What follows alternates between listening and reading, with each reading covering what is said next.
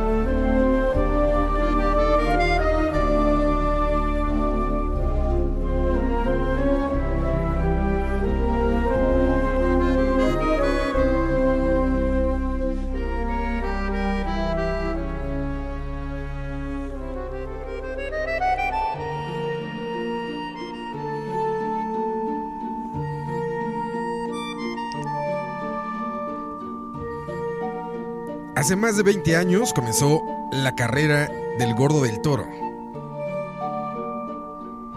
Del famosísimo Guillermo del Toro, que podría decirse que acaba de llegar a su cúspide. Que acaba de llegar a los momentos más relevantes de los que puede o a los que puede aspirar un director de cine, los Óscares. Además, en su noche debut en los Oscars, no solamente se llevó uno se llevó dos. Y nada más y nada menos que uno de los más importantes de la noche, uno de, los eh, o los dos de los más importantes de la noche, mejor película y mejor director.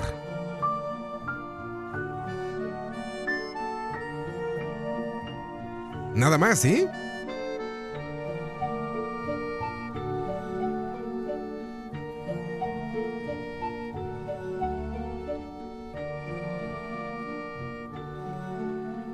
Esto que escuchamos se llama así: The Shape of Water, de Alexander Desplat. Y con esto iniciamos el programa dedicado al séptimo arte. Escucha. Bienvenidos, son las 6:34 de la noche o de la tarde. Nunca me pongo de acuerdo. En México todavía le decimos tarde pero aquí en Costa Rica, pues ya, ya es, se dice noche. A partir de las 6, ¿no? 6 o 7, más o menos. Ojalá no estén atorados en interminables filas de automóviles, que sería muy común. Que no es viernes, es martes, entonces, pues regularmente no se pone tan grave la situación. Está más tranquilo, ¿no? Smartes, mamartes, mamartes, dicen. mamartes. El día de ayer se llevaron a cabo la ceremonia más importante de premiación al cine, al séptimo arte, los Oscars. Muy famosos los Oscars. Desde Los Ángeles, California, desde el IMAX Theater, que ya se llamó Kodak Theater. Antes le van cambiando el nombre con el tiempo, pero bueno, es el teatro que está justo a la par, justo al lado del Chinese Theater, de este teatro tan famoso con adornos e indumentaria de China, que está sobre Hollywood Boulevard. Eh, el día de ayer vimos de nuevo esta gran ceremonia que debo decir que eh, después de varios años de que no la han cambiado, o sea, después de ver al menos una década de este mismo formato, ya me pareció bastante rezagado, me pareció anticuado ya.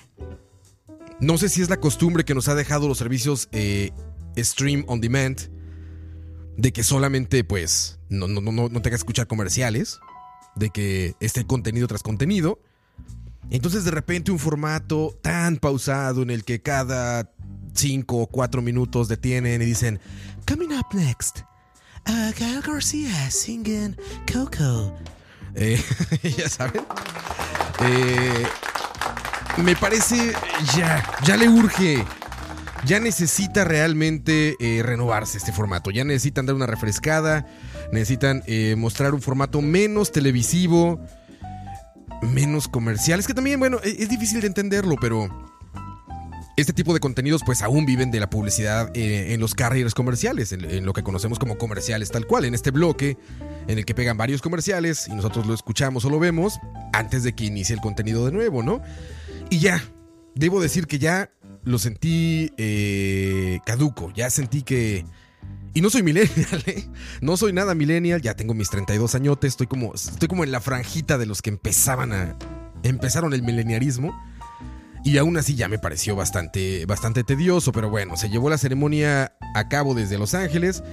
Y pues de lo que habían eh, anunciado, digamos, de lo que más se intentó hacer como predicción, de lo que más habló la prensa y demás, pues fue bastante acertado, ¿eh? No fallaron mucho. No fallaron mucho, por no llamarle obvio. Los premios estuvieron pues pues bastante de acuerdo la mayoría de la prensa especializada en cine. Incluso compañeros, amigos que, que, que, hablaban un poco ahí de quién iba a ganar y quién no, ya saben. Ex compañeros de la escuela y este, gente que se dedica actualmente al cine. Pues fueron bastante certeros. ¿Por qué? Porque también los Oscars se volvieron algo como bastante político ya. Era fácil ver venir eh, algo como The Shape of Water como ganador por su política inclusiva, por su discurso eh, inclusivo y políticamente correcto, por así decirlo de una manera. Eh, igual con Get Out, por ejemplo, que, que, ese se quedó corto, lo que esperaban, pero bastante, bastante bien predecidos, digamos, por la prensa, estos premios Oscar.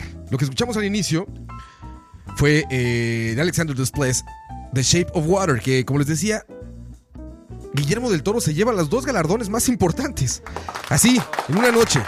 Debuta en los Oscars y se lleva mejor director y mejor película. Nada más, ¿no? Y imagínense el valor que tiene esto. Vino mucho eh, este patriotismo, ¿no? De mucha gente festejando y celebrando que no, que un, una victoria para México y demás.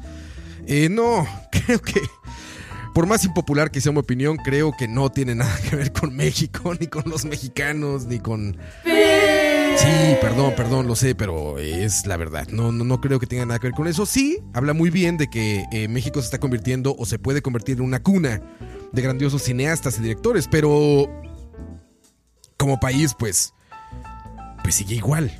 No ayudó en nada. De hecho, eh, uno de los factores en común que tienen todos estos directores como Alejandro González Iñárritu, eh, como Cuarón, este fotógrafo, el Chivo Lubeski, todos estos ganadores del Oscar mexicanos, pues es que emigraron para, para ser relevantes, ¿no?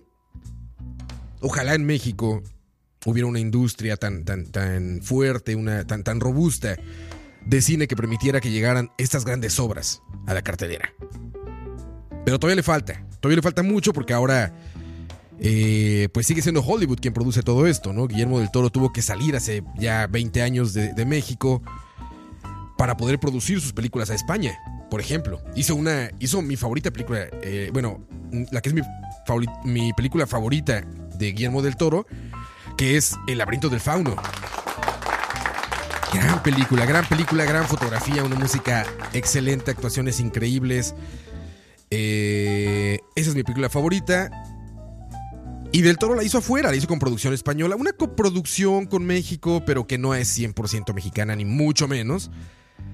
Eh, entonces, pues no, no es una victoria para el país, digamos, no. lo siento, sí, sí, lo siento, lo siento. Pero no, es una victoria para Guillermo del Toro muy bien merecida, que debo decir que también estoy de acuerdo en que no es su mejor película. Creo que eh, premiaron mucho como su trayectoria, premiaron mucho ya su esfuerzo, su- sus años ahí. Sin duda es una gran película, sin duda, por supuesto, pero no creo que sea su mejor película. Aparte, yo no soy gran fan de Guillermo del Toro. Respeto y me gusta muchísimo su trabajo, pero no, no, no me considero un fan. Un fan de sus, de sus películas. El último que, que pude ver que me gustó mucho, eh, les digo, una, una magnífica, algo que se me hizo magnífico fue El laberinto del fauno. Disfruté muchísimo también de, eh, de Pacific Rim, esta obra de, de- de ficción que, que tiene como lo mejor de la ficción japonesa con lo mejor de la ficción norteamericana y occidental en general, ¿no? Disfruté mucho de eso. Eh, no fui tan fan de, de Christmas Peak, perdón, la última película de, eh, del Haunted Mansion que hace Guillermo del Toro ahí como un thriller. No fui tan fan de eso. Este, entonces no me podré considerar un fan, pero respeto muchísimo su trabajo y lo admiro, sin duda alguna. Y ayer la Academia decidió darle mejor película y mejor dirección. Ahora, hablando de Shape of Water, sin duda alguna eh, es un trabajo impecable. ¿eh? Es un trabajo impecable a nivel de dirección, a nivel de arte. Esta fotografía como verdosa, ¿saben? Este, este tinte verde que tomó todo, que tiene obviamente mucho que ver con la influencia que tiene con el monstruo del pantano, con este, con este personaje con forma humanoide, que es como un pez ahí. Ayer, por cierto, vi una gran broma que decían eh, eh, durante, los, durante, la, durante los premios, que decían que los hombres, hablando del caso Weinstein, del caso de Harvey Weinstein, los hombres lo hicimos tan mal en 2017 que ganó un pez. y que una chica guapa y una actriz tan talentosa se decidió por un pez. sí, estoy de acuerdo. Lo hicimos muy mal. Nos dejó muy mal parados eh, a los hombres en Hollywood el caso de Harvey Weinstein y de muchos más que han estado saliendo. Les recuerdo el número, ya están escribiendo en el WhatsApp. Les recuerdo el número es 86 57 38 65. 86 57 38 65. Y aquí dice José Alfaro, nos escribe y dice: Saludos, tío Roa. Te escribe José Alfaro, me gustaría que le mandaras un saludo a la gente de mi trabajo que escucha en vivo, escucha. Mariana, María y David. Saludos. Saludos Mariana, María y David. Codineando tarde. Bien. Trabajando, no como otros, no como nosotros. Trabajando. Ahí ya 6.40, ya el sol oculto. Los claxons en la calle, ¿no? Ya el escándalo afuera de los claxons. Y ustedes están bien pegados a... Escucha. Así es, muy bien. Me da gusto saber que está, que hay alguien allá afuera, que no estoy hablándole a nadie, que no estoy hablándole al vacío. Saludos. Recuerden, pueden mandar mensajes de voz también. Los reproducimos aquí, mensajes de voz o en el chat. Julio Sandoval está en el chat, Chevy, eh, Tandlord, Jorge Frutos, eh, Jeffrey Araya, Lucudia, muchos aquí, dice Julio Sandoval. En mi opinión, Dunkirk o Three Billboards Outside Ebbing, Missouri son mejores películas, pero bueno, no son tan inclusivas. Ahorita hablamos un poquito más de esas películas. Quería remarcar que el mensaje, claro, desde mi muy particular punto de vista, el mensaje de The Shape of Water es tan, tan poderoso que sobresale y, borra muchos defectos que puede tener, por ejemplo, en guion, a lo que en el cine se llaman plot holes, que son literalmente los hoyos en el plot o los hoyos en, en- en la historia principal del guion, que son estas cosas inexplica- inexplicables, perdón, que, que suceden durante la película y que, que no tienen mucho sentido hablando de guionismo, ¿no? Por ejemplo, que se roben a este espécimen, ¿no? A la forma del agua, que se la roben dos personas de mantenimiento de una manera tan sencilla, de un facility, ya saben, de este edificio del gobierno, norteamericano durante la Guerra Fría, pues, pues no tiene mucha lógica. no, no tiene mucha lógica. Eh, ese es un plot hole grave. No así como sucedió. No las sospechas que este personaje, que ahora no recuerdo el nombre eh, del villano, ¿no? Las sospechas que lo llevan a ver qué hizo quién y cómo tuvieron que haber sido antes o quizá un poco después y con más ayuda, pero no de esa manera tan simplista, por ejemplo, pero debo remarcar que es un mensaje tan profundo, tan profundo y tan poderoso, tan puntual, sobre todo para estos tiempos, para todos los Trumps y los Fabris, para todos los Fabricios y para todos los Trumps del mundo. Es un mensaje que dice que el amor está por encima, muy, muy por encima de cualquier agenda política, de cualquier agenda eh, social, por así decirlo. Eh, me parece un mensaje sumamente puntual. Y me da un poco de tristeza darse cuenta que en el último siglo queda prácticamente en cualquiera de los momentos de nuestra sociedad. Es decir, no ha cambiado nada. Aparentemente somos muy, muy avanzados, ¿no? Aparentemente estamos ya en un momento eh, como cúspide eh, tecnológicamente de la historia de la humanidad, de la breve, eh, de la breve historia del ser humano. aparentemente estamos en un momento, en una cúspide, en una punta de pirámide tecnológica y social, pero, pero películas como estas dejan ver que hace más de un siglo las cosas eran iguales y todo encaja y todo queda igual. No hemos cambiado, no ha cambiado, el racismo está ahí, el fundamentalismo está ahí. El fascismo sigue ahí. La homofobia, la xenofobia. Todas esas fobias siguen ahí. Y Guillermo del Toro retrata magníficamente, excelsamente, en esta película muchas de esas fobias y muchos de esos problemas. Habla de racismo, habla de clasismo, habla de fascismo, habla de muchas cosas. Guillermo del Toro platicaba eh, justamente en las entrevistas del día de ayer, un día después el día después de los Oscars, decía que le llamó The Shape of Water, eh, la forma del agua, porque el amor no tiene forma, el amor no viene en forma de nada, así como el agua que no tiene forma. Ese es un mensaje muy, muy, muy profundo de Guillermo del Toro y creo que es justamente lo que la academia premió. Eso es a lo que la academia eh, decidió darle el premio y omitir quizá otros detalles en los que la película no es tan fuerte, no es tan, no es tan contundente, hablando eh, técnicamente, digamos, o, de una manera purista del cine. Quizá había un mejor guion, había una mejor, este, una mejor fotografía, una mejor dirección, etc, etc, etc. Pero el mensaje era sumamente, o es sumamente potente. El mensaje es muy, muy puntual para estos días. Creo que por eso es que ganó Guillermo del Toro y creo que por eso es que, que estoy de acuerdo al 100% en que le hayan dado mejor película del año 2017 a The Shape of Water.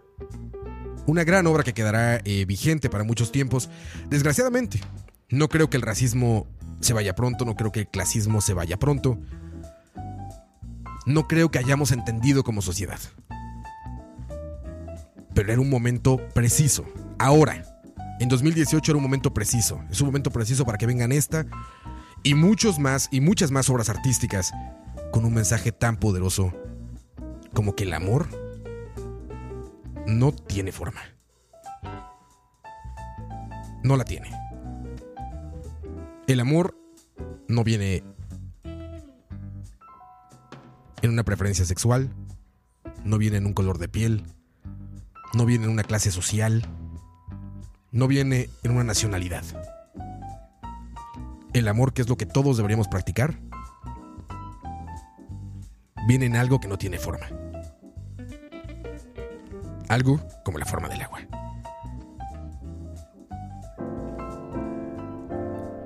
Esto se llama You'll Never Know. René Fleming. del soundtrack de Shape of Water. ¿En dónde? Escucha. You'll never know just how much I care.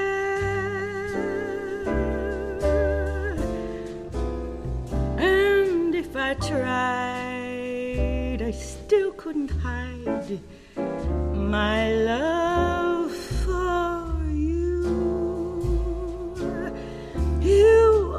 to know, for haven't I told you so?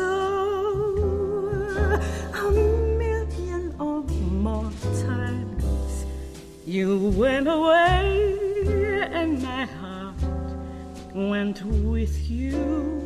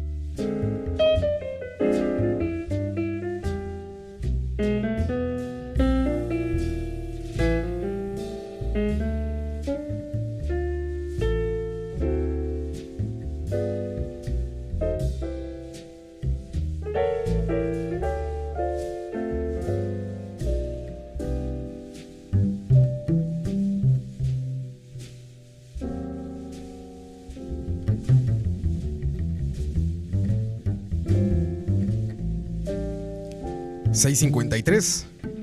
Estamos en Escucha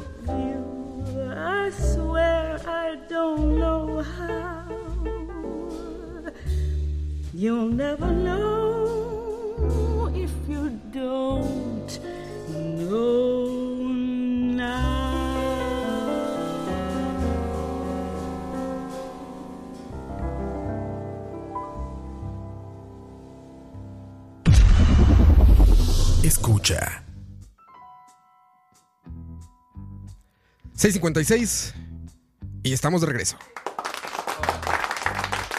Estamos de vuelta.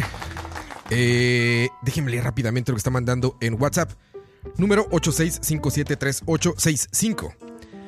Y nos mandaron una fotografía, no me ha dicho quién es. Dice, escuchando escucha y paseando a la perra. Y sí, está una foto con una perra muy bonita. Color miel. Ahí está, este. Recuerden ponernos su nombre, porque si no nos ponen su nombre, no, no puedo decir quién es, no, no- no tengo su número. La terminación del número es 65. 65 la terminación del nombre. Eh, también aquí, saludos a Juanqui. Dice, saludos a mis papás en Turrialba, que acaban de llegar de trabajar y están en sintonía. Bienvenidos. También es para señores, ¿cómo no? Tengo que controlar mi vocabulario para que sea más, más para señores. Mi esposa que está aquí a mi lado estaría muy contenta de que yo controlara más mi vocabulario, seguramente. Sí, está haciendo que... eh. Saludos a mi esposa Diana y a mi hija de 7 meses, Emma. Y claro, al tío Roa. Dice, gracias por los proyectos del grupo. Nos dice terminación 55 porque tampoco nos dio su, número- su nombre, su nombre. Tampoco nos dio su nombre. Chingao. Miren, ¿ya, ¿ya ven? Ahí estoy otra vez con groserías. Chihuahua, decimos en México. Caray. ¿Por qué no la dan? ¿Por qué no dan sus nombres? Recuérdenlo. Número 8657 3865. Eh, bellísima versión la que acabamos de escuchar de René Fleming de You'll Never Know. Una de las escenas que, más me gustaron de la película, eh, que es una escena eh, muy bien realizada, donde ella está en una mesa frente a... no, no tiene spoilers esto. No, no, no se espanten si no lo han visto, no les voy a echar a perder la historia. Está sentada en una mesa que queda de espaldas a un, a un vitral donde está lloviendo. Está el personaje, este, el, Shape of Water, el, el anfibio este, está sentado frente a ella. No logran comunicarse bien y ella empieza a soñar eh, esta escena, donde sale bailando en, en blanco y negro, en un tono muy de film. eh, música de los años 30. eh, es una escena magnífica, una de las escenas que más, más recuerdo. Y al estar buscando la música encontré esta canción, del cual les recomiendo mucho que busquen el soundtrack en su plataforma de streaming favorita o en CD, donde se oye mejor, ya les he dicho. Se oye mucho mejor un CD que cualquier plataforma de streameo que, que ustedes quieran escoger. Eh, la persona que nos dijo que saludáramos a Emma se llama Tavo JMG. No, JMJ. Fiel seguidor, dice. Saludos. Saludos, Tavo. Esto está cumpliendo 20 años. Está cumpliendo 20 años. Un símbolo de la generación X. Y una de las mejores películas, una seguramente en mi top 10. Este speech. Que sale en una secuencia mientras se ve Los Ángeles de fondo. Desde el desierto. eh, un atardecer, un anochecer. Con las luces de la llamada ciudad de Los Ángeles, The City of Angels. Que es todo menos eso. Fella I want to tell you about. Fella by the name of Jeff Lebowski. At least that was the handle his loving parents gave him. And he never had much use for it himself. This Lebowski, he called himself the Dude. Now, Dude, that's a name no one would self-apply where I come from. But then there was a lot about the dude that didn't make a whole lot of sense to me. And a lot about where he lived, likewise. But then again, maybe that's why I found the place so darn interesting.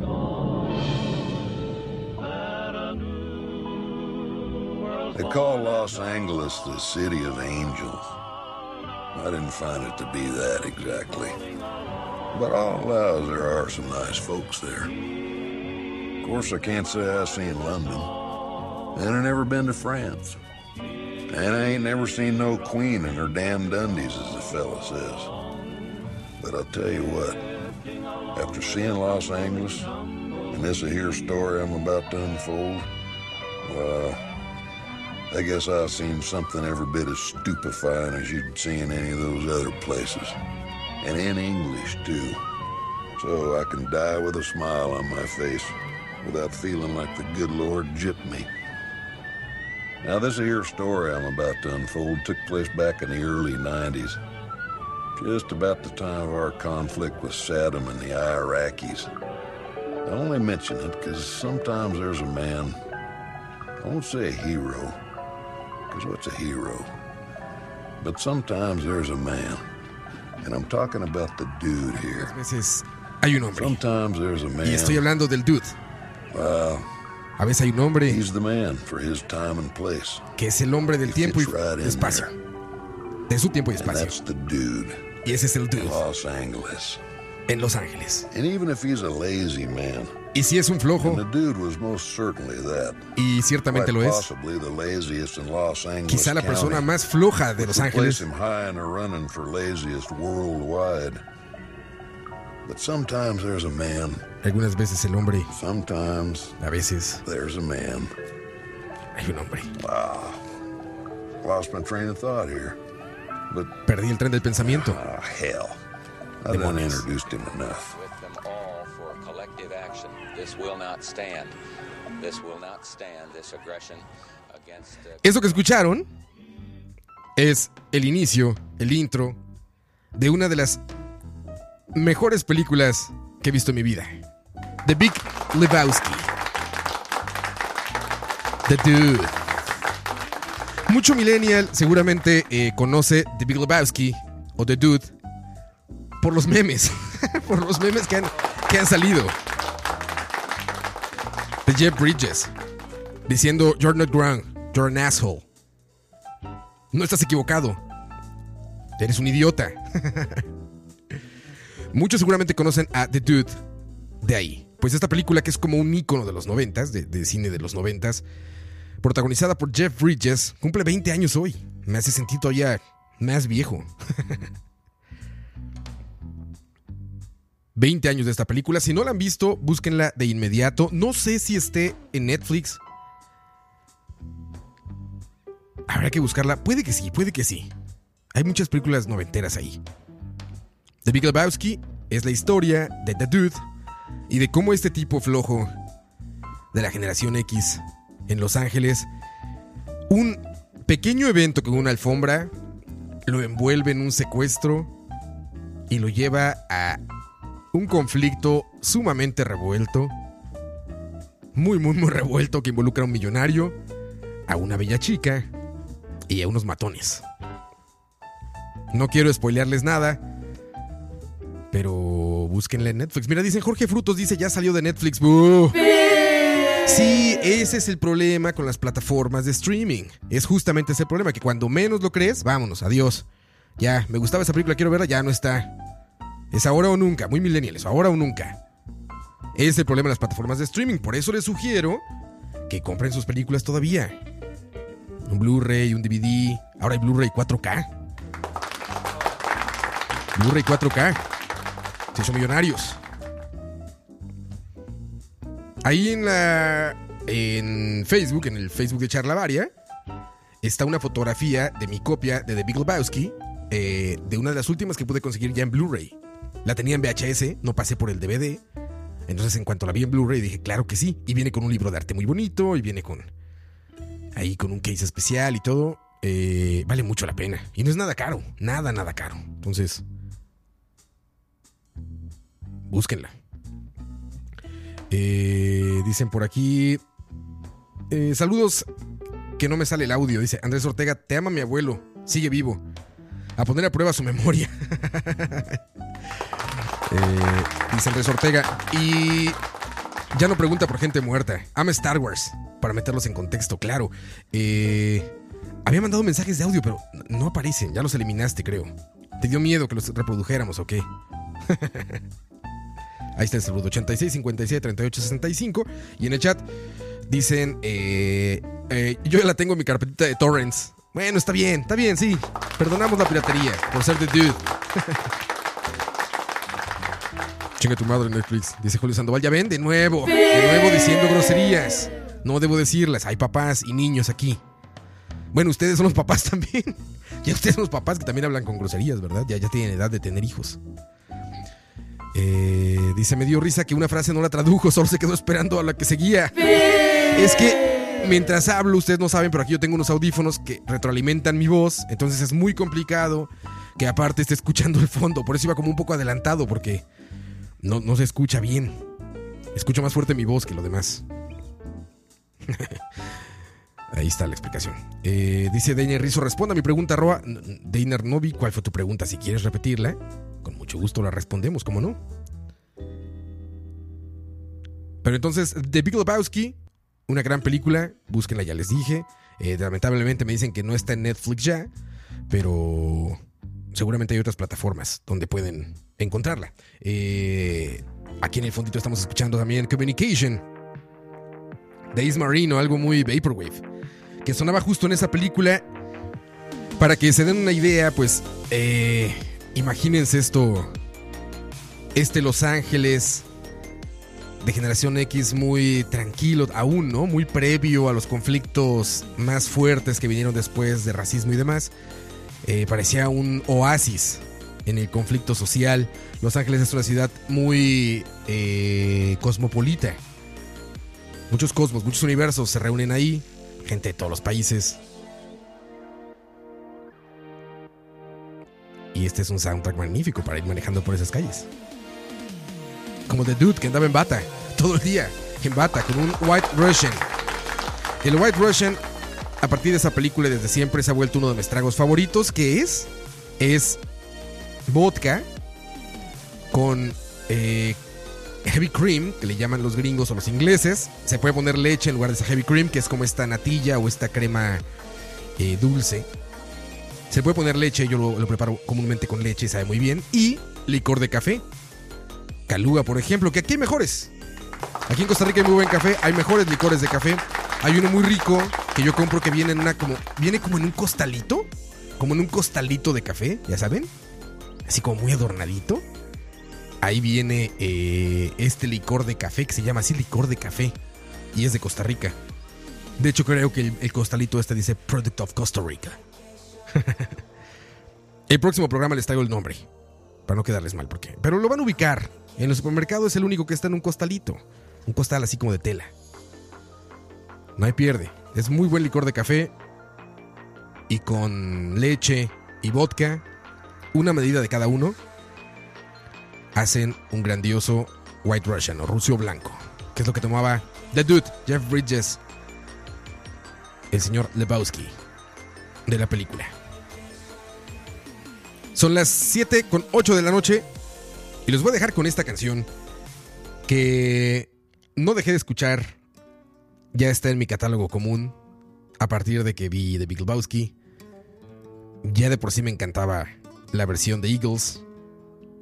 Y esta versión en español. Que aparte muy puntualmente se reproduce en la película en el momento en que sale Jesus. Un personaje que es un señor amo de los bolos. Y que curiosamente, a, pesar de que se llama Jesús, tiene la actitud totalmente contraria a Jesús.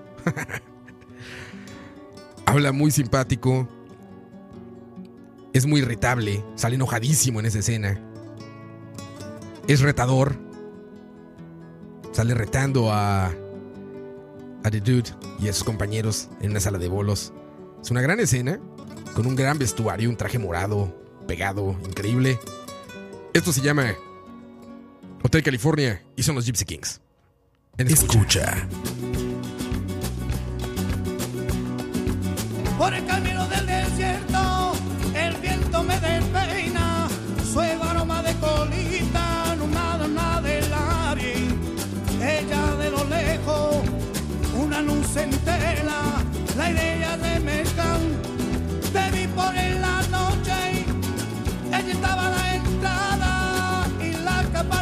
De. Y me dijo ya mi mimo, esto puedo del cielo. Ella enciende una vela y nuestra de camino. Soy moza el corredor y yo te dije diciendo, he venido del California.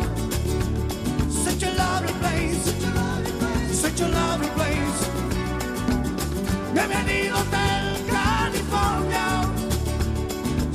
Such a lovely place, such a lovely place.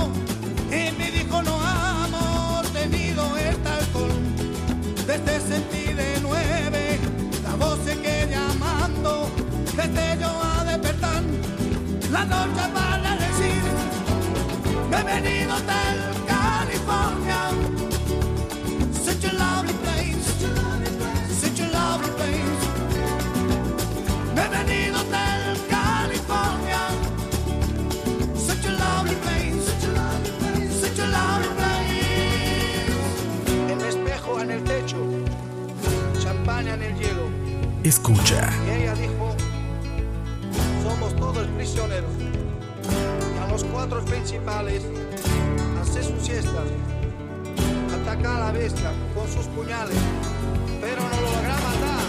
Mi último recuerdo, corearse de la puerta, debió encontrar el camino por donde había llegado.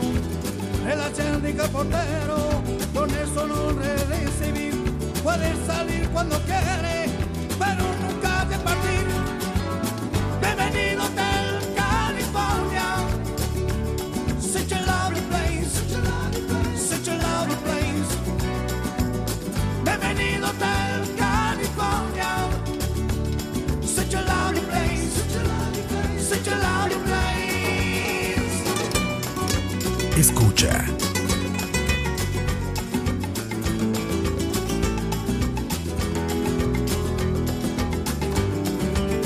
...713... Yo soy Oscar Roa y seguimos... ...seguimos en vivo... ...en escucha, por supuesto... ...escucha...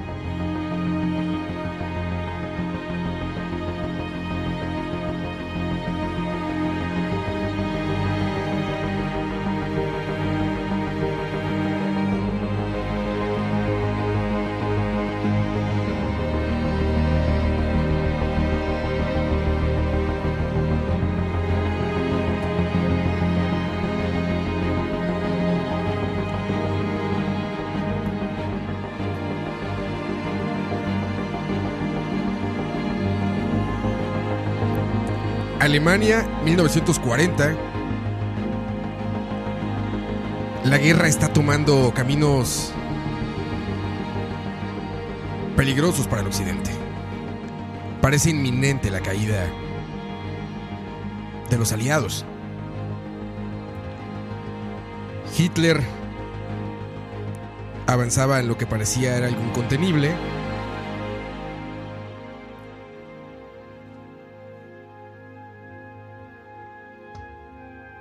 En Dunkerque, en Dunkirk, miles de personas varadas en medio de la guerra esperaban, querían tener esperanza.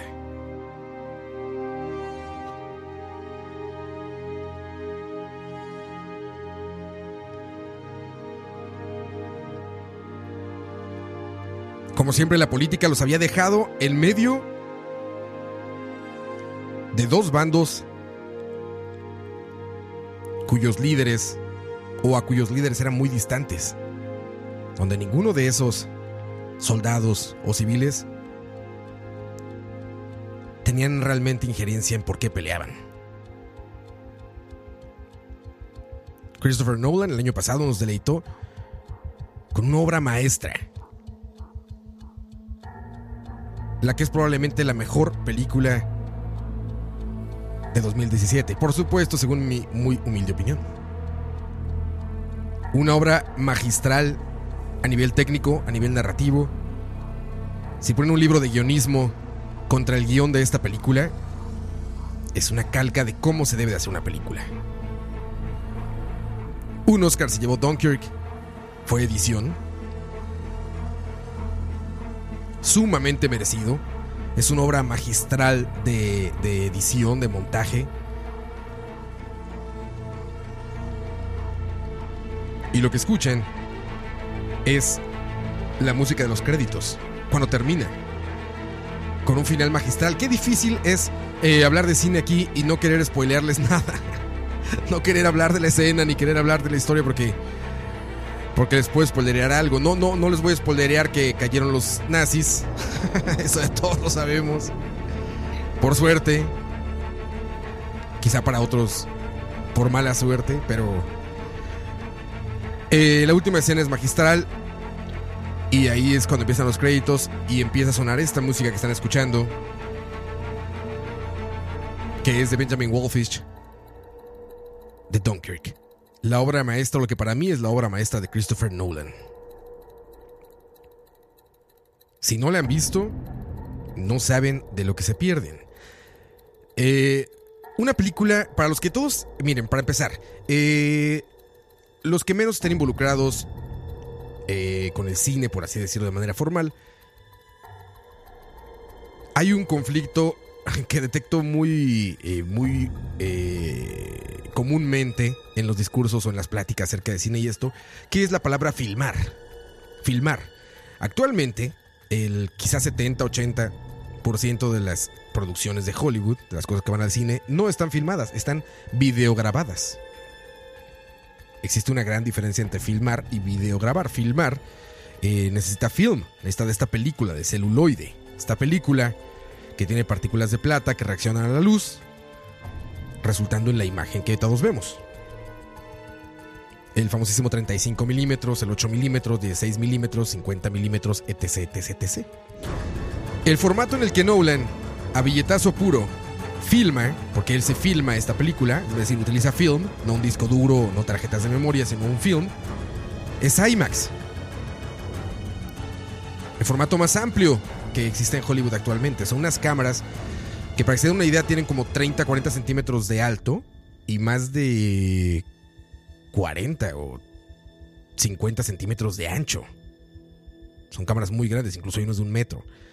Y Christopher Nolan montó estas cámaras sobre aviones de la Segunda Guerra Mundial, sobre los famosos Boat Corsairs, sobre B-2, que son esos bombarderos también. Eh, y todo está filmado en esto. Resulta en una fotografía preciosa. En estos tonos azules y naranjas que, que en la corrección de color se llama teal and blue. Lo que hace mucho en Transformers, por ejemplo. Las piel, la piel es muy naranjo, muy, es naranjosa, rosa naranjosa la piel. El cielo, los backgrounds, todo más es muy azul. Es una combinación muy estética para el ojo y esta película lo hace magistralmente en su corrección de color. Dunkirk, desde mi muy particular punto de vista, desde muy humilde punto de vista, es la mejor película del año pasado y quizá de la década. Es una obra de arte y una obra de amor para la técnica del cine. Se llevó solamente un premio, creo que debió haberse llevado más, pero bueno, estaba, estaba difícil, la verdad, la competencia era, dura. Eh, se llevó la edición, que es magistral. Muestran la historia en tres actos, como lo debe hacer el cine, y lo muestra también narrativamente con tres elementos, tierra, aire y agua, y el fuego que obviamente está durante toda la película, ya que es de guerra. El rey sonó en esta película. Elvis Presley. Esto se llama Suspicious Minds. En escucha. Escucha. I can't walk out because I baby. Why can't you see what you're doing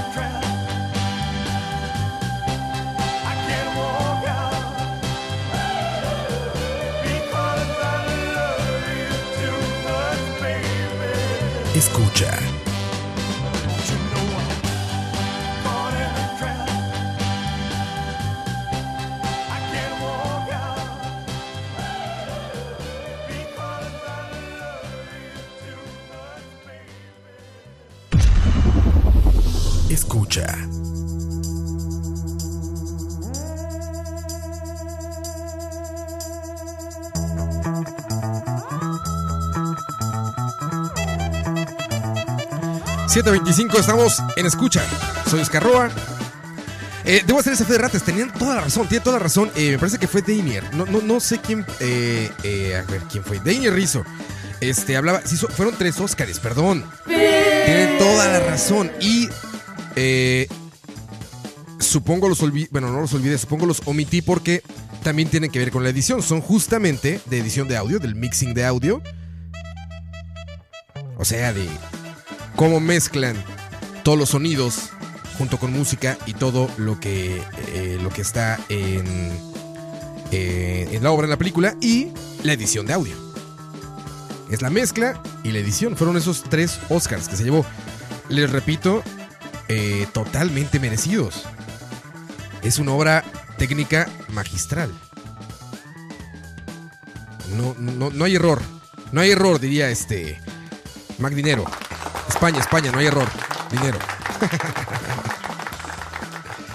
De verdad, sin duda alguna, una imperdible 86 57 3865, el teléfono de WhatsApp. Mensajes eh, de voz.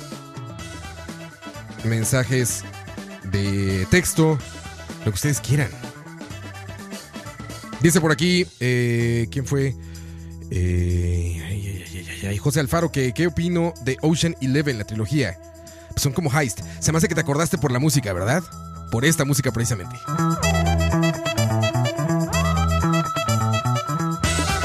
Que no es de la película, pero es el tipo de música heist. Que le llaman este tipo de películas, ¿no? De, de un robo, de un asalto, de un grupo de personas que se, que se reúnen para hacer un, un gran atraco. Se le llama heist movie. Y esta música, justamente, es muy común para los heist. Heist movie. No podría opinar, ¿eh? no, no soy tan fan de. Las he visto, ya sabes, como en avión, como en, como en algún bus, algún camión ahí. Ahí es donde he, he visto este, estas películas. Salía Brad Pitt, creo, o Matt Damon, ¿no? No recuerdo bien, la verdad. Pero este, no, no, no tengo mucho que decir. Este. Pues recuerdo que eran divertidas. Recuerdo que estaba divertido, así como. Como la corretiza. Que básicamente son las películas de heist. Corretizas para todos.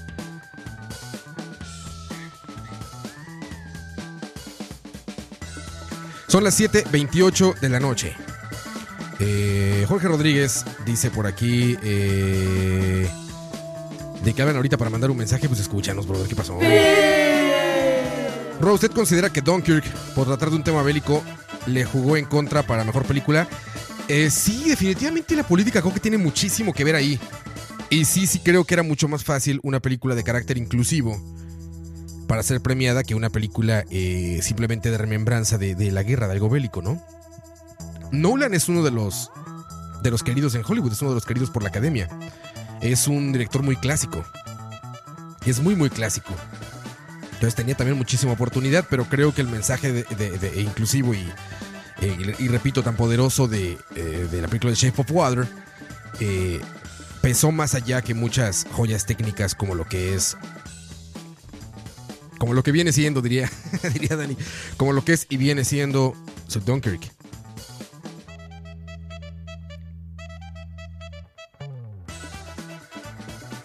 Otra de las joyas magistrales que, que pudimos ver el año pasado, una magnífica obra fue Blade Runner 2048, la secuela de Blade Runner. Nada más y nada menos, ¿eh? Blade Runner, el que prácticamente es el papá de toda la ciencia ficción, de la ciencia ficción, claro, como la conocemos actualmente. Ahí empezó todo, digamos, de ahí viene.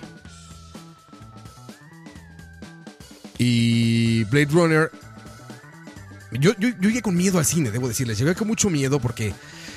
Ay, las secuelas. Ustedes saben que en el cine las secuelas tienen una maldición. Siempre pasa, siempre pasa, ¿no? Viene la 2 y.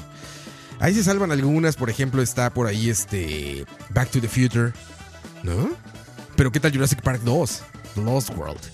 Le pierde mucho a la primera, ¿no? Digo, me gusta y todo, pero creo que es más nostalgia y más, más haber crecido con eso que, que realmente valorar esa película. Las secuelas son difíciles en Hollywood, las secuelas son, son un tema ahí. Siempre hay que llegar con miedo a una sala donde algo dice dos. O continuous, que ya dicen continue.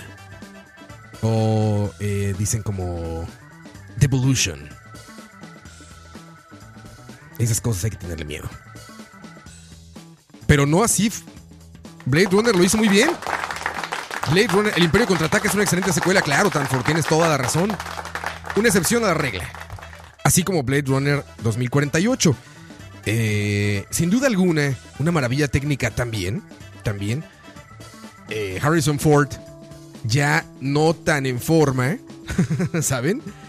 Ya no lo vemos tan en forma, ya no lo vemos como tan, eh, tan entero. Sin embargo, el director eh, muy sabiamente solamente pone escenas que recaen en él, escenas, escenas básicas de la película, escenas eh, fundamentales para el éxito de la película, pero no tantas. No tantas y eso ayuda muchísimo a que, a que la actuación se vea prácticamente sublime. A pesar de que pues es este... Es un actor que nunca se ha caracterizado por grandes actuaciones y mucho menos en este momento de su vida. Sin embargo, Ryan Gosling, debo decir que me sorprendió, lo hace magnífico. Lo hace magníficamente bien. No solamente es un niño bonito de. de, de Hollywood. No eh, es solamente la cara bonita. Un actor guapo, uno más. Al igual que otros como Matt Damon o como eh, Brad Pitt, demostró que sabe actuar, puede actuar. Y lo hace muy bien. Y vaya que los zapatos por llenar eran grandes, ¿eh? Imagínense Blade Runner, nada más y nada menos que la secuela del papá de los efectos visuales. Justamente uno de los Oscars que se ganó el día domingo fue eh, Visual Effects. Son los efectos visuales, lo que conocemos como CGI. Justamente eso eh, gana Blade Runner, gana cinematografía, o sea, la fotografía tal cual, que también es magnífica, es, es preciosa. A Blade Runner 2049 también se la llevó. Entonces, también estoy de acuerdo. Estoy de acuerdo con la academia. Blade Runner se merecía eso o más. O más, ¿eh? Eh, les digo, no hay nada mejor que llegar con cero expectativas a una sala. Llegar y decir, ay, pues a ver qué va a pasar, a ver qué nos van a poner y salir sumamente agradado, sumamente contento con el resultado. Una película larga, una película como le gusta Campos. Así es, como le gusta Campos.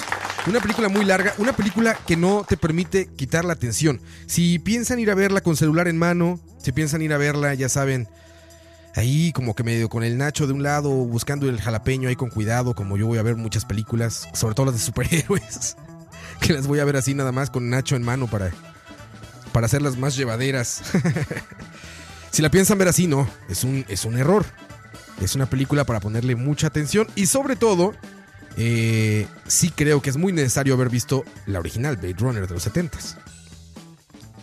Sí lo creo necesario sin duda alguna, entonces, si no la han visto, ya salió en Blu-ray, hay incluso un Blu-ray que trae las dos versiones.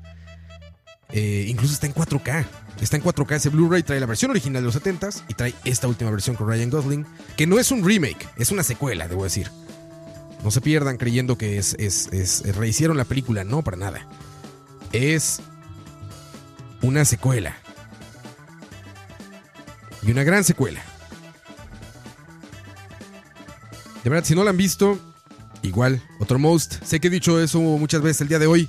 Si no la han visto, es una muletilla para recomendar cosas. Pero vale muchísimo la pena, de verdad. Esto que van a escuchar ahora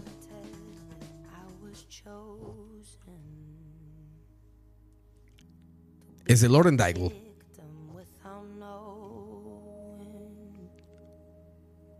Suena en Blade Runner.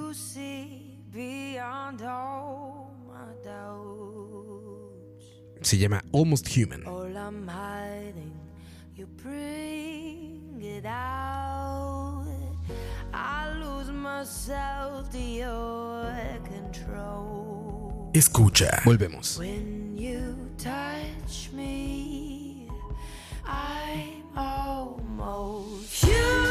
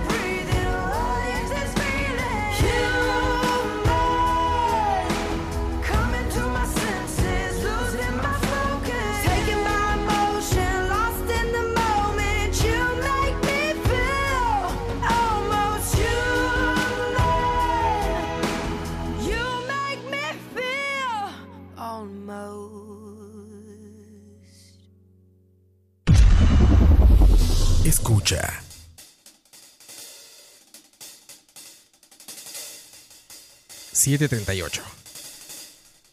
En Escucha.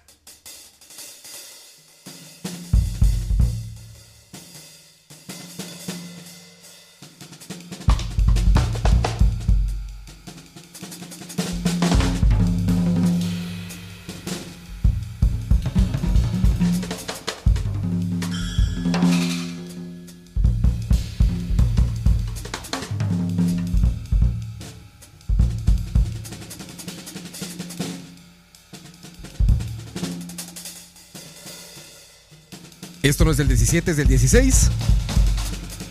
Es Antonio Sánchez. Para una película que me voló la cabeza. Se llama Birdman.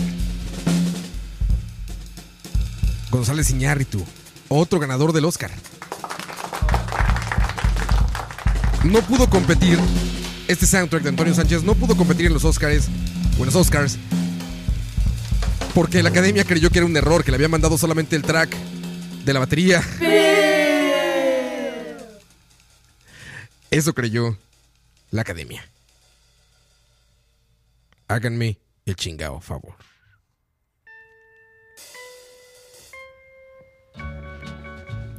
Por eso no compitió esa obra de arte que fue la batería, el soundtrack de Birdman, porque la academia creyó que le habían mandado por algún error solamente el track de la batería y dijo, no, estos no ponen ni siquiera atención en lo que nos mandan.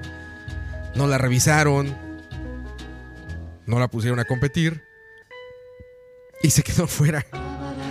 Eh, una genialidad que fue solamente poner una batería de jazz sonando como fondo de toda una película, casi toda una película, porque eh, Iñárritu también puso una canción instrumental muy clásica en algunas escenas. Entonces, eh, no es toda la película, pero es gran parte de la película. Solamente tiene eh, pues esa batería que escucharon. No particularmente ese track, pero muchos tracks distintos de solo una batería. Imagínense.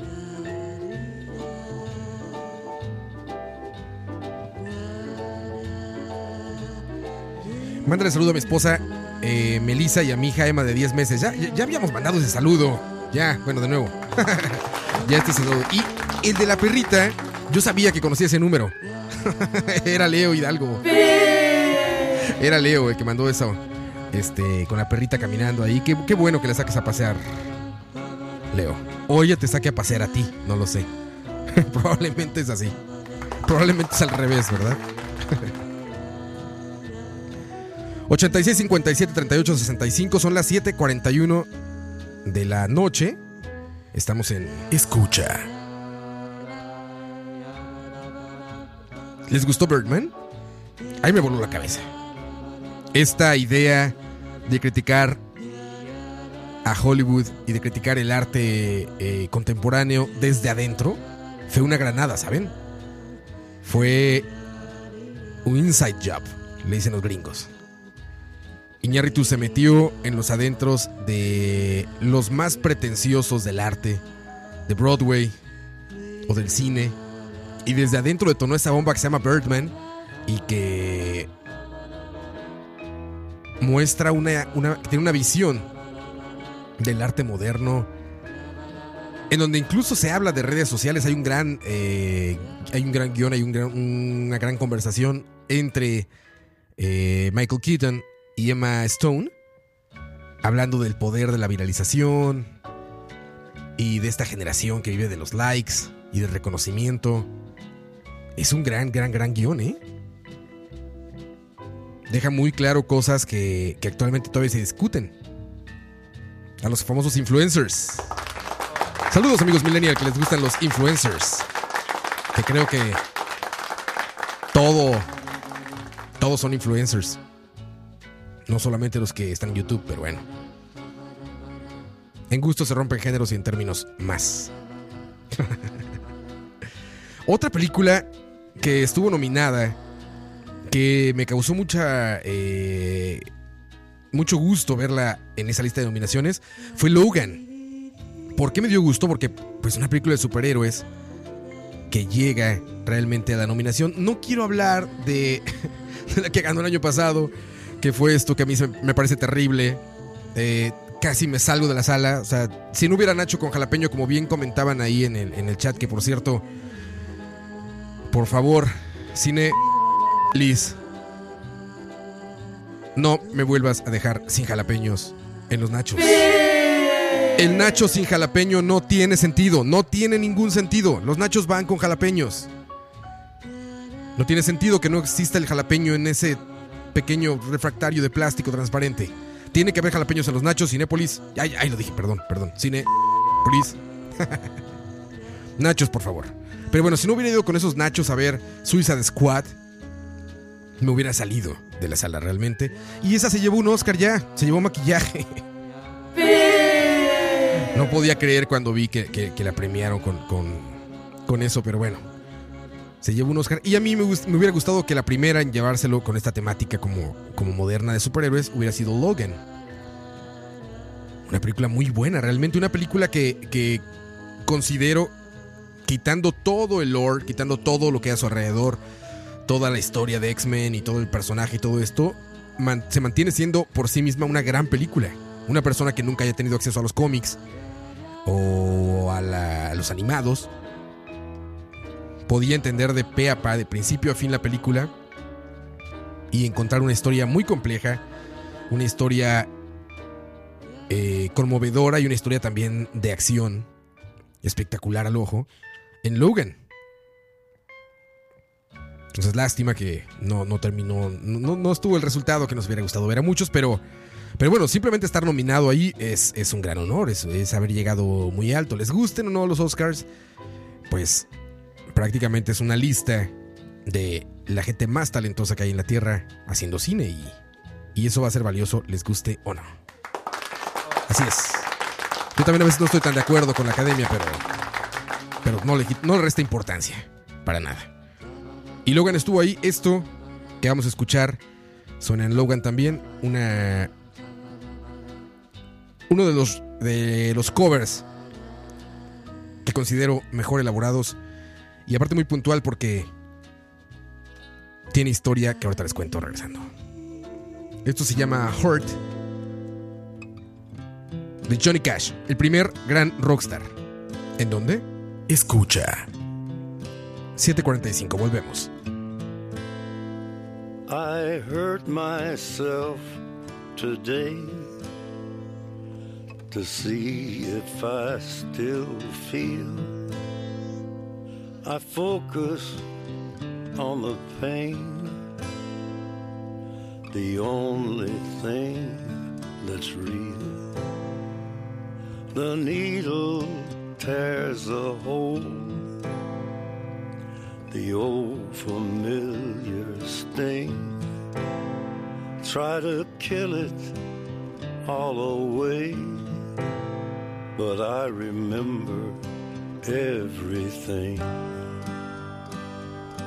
What have I become? My sweetest friend. Everyone I know goes away in the end. And you could have it all. My empire of dirt. I will let you down. I will make you hurt. Escucha.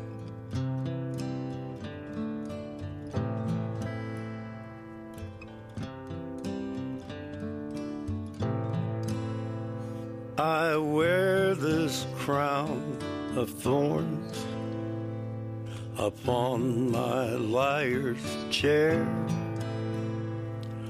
full of broken thoughts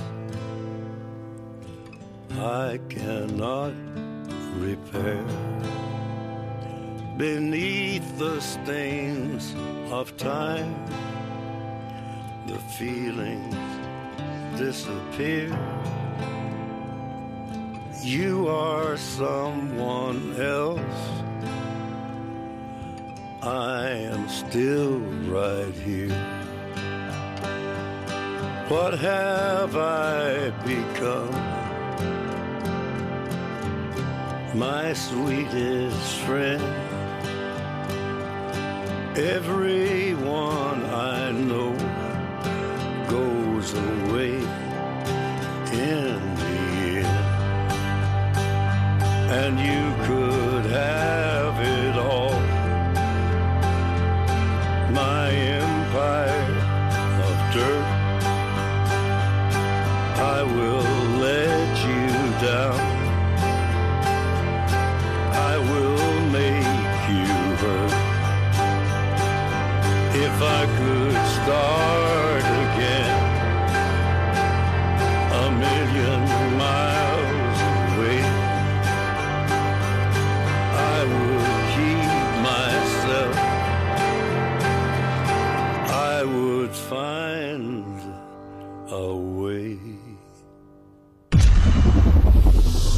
Escucha.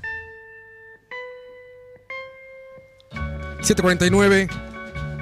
Para los que preguntan, eso es Hurt. Pero con Johnny Cash. La historia que les platicaba es que Johnny Cash muere muy poco tiempo después de interpretar esta canción. Que si no saben de qué trata, pues habla mucho de la edad, de cómo la gente vieja sufre mucho de la muerte de sus seres queridos. De cómo se van yendo y tú te vas quedando. De esta nostalgia y recapitulación. Perdón. Bueno, café, café, por favor, porque al hablar hora y media, muchachos, eh, traba la lengua y reseca la garganta. Salud, cafecito. Hoy cafecito porque no soy Duarte para estar tomando mezcal entre semana. ah, cafecito frío. Que sí es bueno, ¿eh? Debo decir, el cafecito frío es bueno, es bueno. Aunque no lo crean. A veces incluso el café frío es mejor que el café caliente. Hay momentos del día en los que cae muy bien ese, ese trago amargo fresco. ¿A ustedes les gustan estos eh, semicafés como de Starbucks y estas cosas? Que son como mucho azúcar y como mucha leche y chocolate y caramelo y no sé qué. ¿Sí les gustan? A mí sí, la verdad. Sí. Es como, comer- es- como tomar un helado por la tarde, ¿no? Sé que no es café. Incluso ni me interesa que le pongan buen café porque ni sabe a café. Nada más sabe como a puro azúcar. Pero, pero me gustan, la verdad. Debo aceptar. Es un gusto culposo. El café de Starbucks. y no solo de ahí, de algunas otras. De algunas otras. Hay unos más baratitos. Hay unos que vienen en un recipiente de vidrio que están en los supermercados. Eh, creo que se llaman friolé o café olé. Algo así. Esos también están bien, ¿eh? En la mañana eh, cae bien. Así muy fresco. Para esas mañanas calurosas. Pero bueno, lo que escuchamos fue Hurt en esta versión con Johnny Cash y suena durante Logan. Muy puntual también, ¿no? Esta historia tan nostálgica, tan, tan de cierre. eh, una de las mejores escenas, repito, es terrible hablar de películas y no poder hacer- hacerles spoilers. Pero la última imagen que sale en esa cinta, en esa película, la última imagen que ven en la película, es una obra maestra de la fotografía. Véanla y me dicen si no. Tiene algo que ver como con religión y así. No quiero hacer spoilers, pero, pero véanla. El último cuadro podría imprimirse y ponerse en un bonito marco y quedar en una sala solo para recordar ese momento.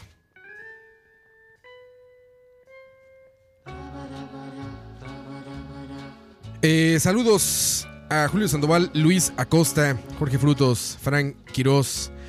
Dice Frank Quiroz, cualquier café es mejor café calentado en microondas. Ah, caray. Creo que los líquidos sí se vale, ¿eh? Creo que los líquidos se vale calentarlos en microondas. No se echan a perder tanto como los sólidos. Julio Sandoval dice, eso me parecen batidos. Jorge Rodríguez dice, dejen a Duarte. Él me dejó entrar a escucha. Luis Acosta dice, a mí sí, pero de vez en cuando se refiere a estos cafés también. Juan Kikun, saludos, manda saludos, saludos, Juan Kikun. Un abrazo, brother. Dice Julio Sandoval, no me haga llorar recordando ese final. Logan y ponen carita llorando, sí, sí, sí. Es un final fuerte. Como le gustan a Campos, pero. Pero se disfruta. Fíjense que estaba buscando ahora justo en los trends, en las tendencias de Mixelar, y no aparecemos, y ya sé por qué es. Porque no les pedí que pusieran hearts. Lo sé, se me olvidó. Y aparentemente poner corazoncitos o hearts es lo que nos pone en las tendencias. Hemos llegado hasta ser la segunda tendencia de Mixelar. Creo que fue Coito o Campos, alguno de ellos. alguno de ellos, creo que este, que fue el que nos ha puesto más alto en las tendencias. Creo que conmigo hemos llegado como al cuarto nada más. Como al cuarto de tendencias. Pero cuando esta plataforma se lance oficialmente, cuando venga todo lo que tenemos preparado para ustedes, van a ver. Siempre estaremos en tendencia. ¿Cómo no? Siempre. Hoy se estrena por la noche más noche el primer programa de política que se llama Malas Decisiones con Ching y Moiso y Moifuru. Programa de política por escucha, claro que sí. Escucha. Hoy más tarde les posteamos cuando ya esté cuando ya esté posteado. Vaga la redundancia, cuando esté posteado les avisamos pero va a ser el primer programa de política de escucha que van a escuchar de manera semanal. Así es, con Mois Furu y Ching. Bienvenidos, se escucha. Ojalá les guste el programa. Ojalá. Fíjense que también eh, creo sumamente necesario que, que existan esos programas de política porque aparentemente no, no entendemos muy bien de qué van las cosas, ¿eh? Este habla mucho eh, precisamente de las capacidades de los tres poderes. De qué se puede hacer y qué no se puede hacer en las palabras de un político, ¿no? ¿Qué puede cumplir y qué no puede cumplir? ¿Qué depende de él y qué no depende de él? Entonces, pues, es, muy, es información muy valiosa. Información muy, muy valiosa. Recuerden malas decisiones. El programa de política de escucha con Ching y Moifru. Hoy más noche, ¿cómo no? ¿Cómo no?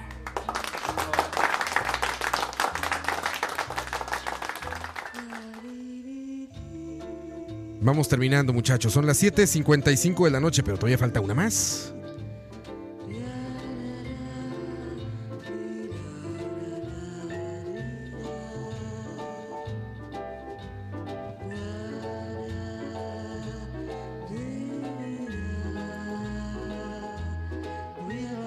Recuerden que el jueves por la noche viene Duarte, todos los jueves a las 9 de la noche con Heavy Metal is the Law.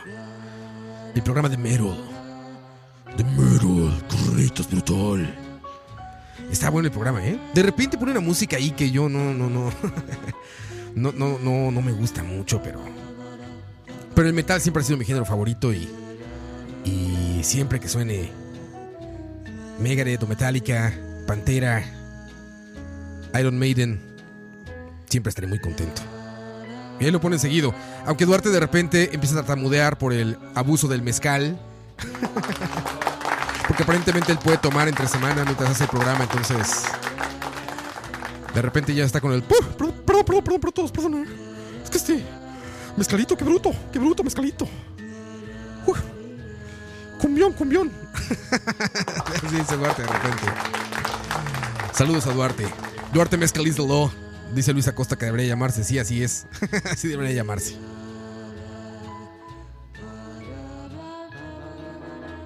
Pero bueno, muchachos, eh, los dejamos. Gracias por acompañarnos estas dos horas, muchachos. No, hora y media, hora y media. Exageré, exageré. Gracias por acompañarnos. Eh, nos escuchamos en la semana con más cosas. Recuerden hoy por la noche el programa de política de escucha. Muy furito. Y ching. Con malas decisiones. Por ahí de las 9 de la noche lo posteamos para que lo escuchen. Así que atentos muchachos. Se les quiere mucho. Muchas gracias por acompañarnos. Todos Frank Quiroz, Jorge Rodríguez, Luis Acosta, Julio Sandoval. Todas las personas que están conectadas en vivo y las que lo escucharán después ya grabadito. Ya en formato de podcast. Ahí en SoundCloud. Saludos a todos muchachos. Los dejamos con esto. Esto se llama I Know, I Know Why, and So You.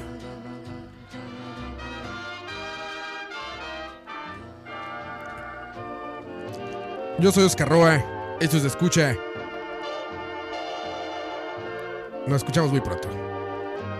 Y recuerden, si no han visto The Shape of Water, tienen que verla. Chao. Escucha.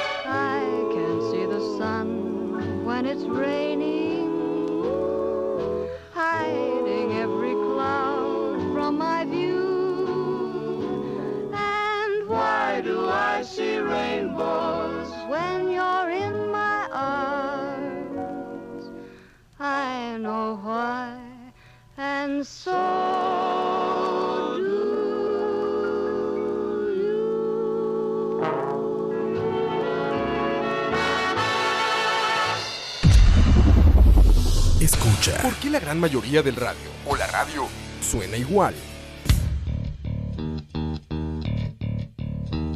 Mensajes publicitarios y comerciales disfrazados de inocentes recomendaciones. Invaden todo lo que vemos y escuchamos.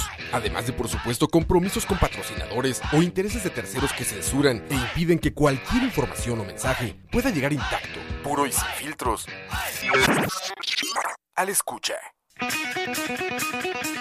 Pronto, una nueva alternativa a la radio. Solo.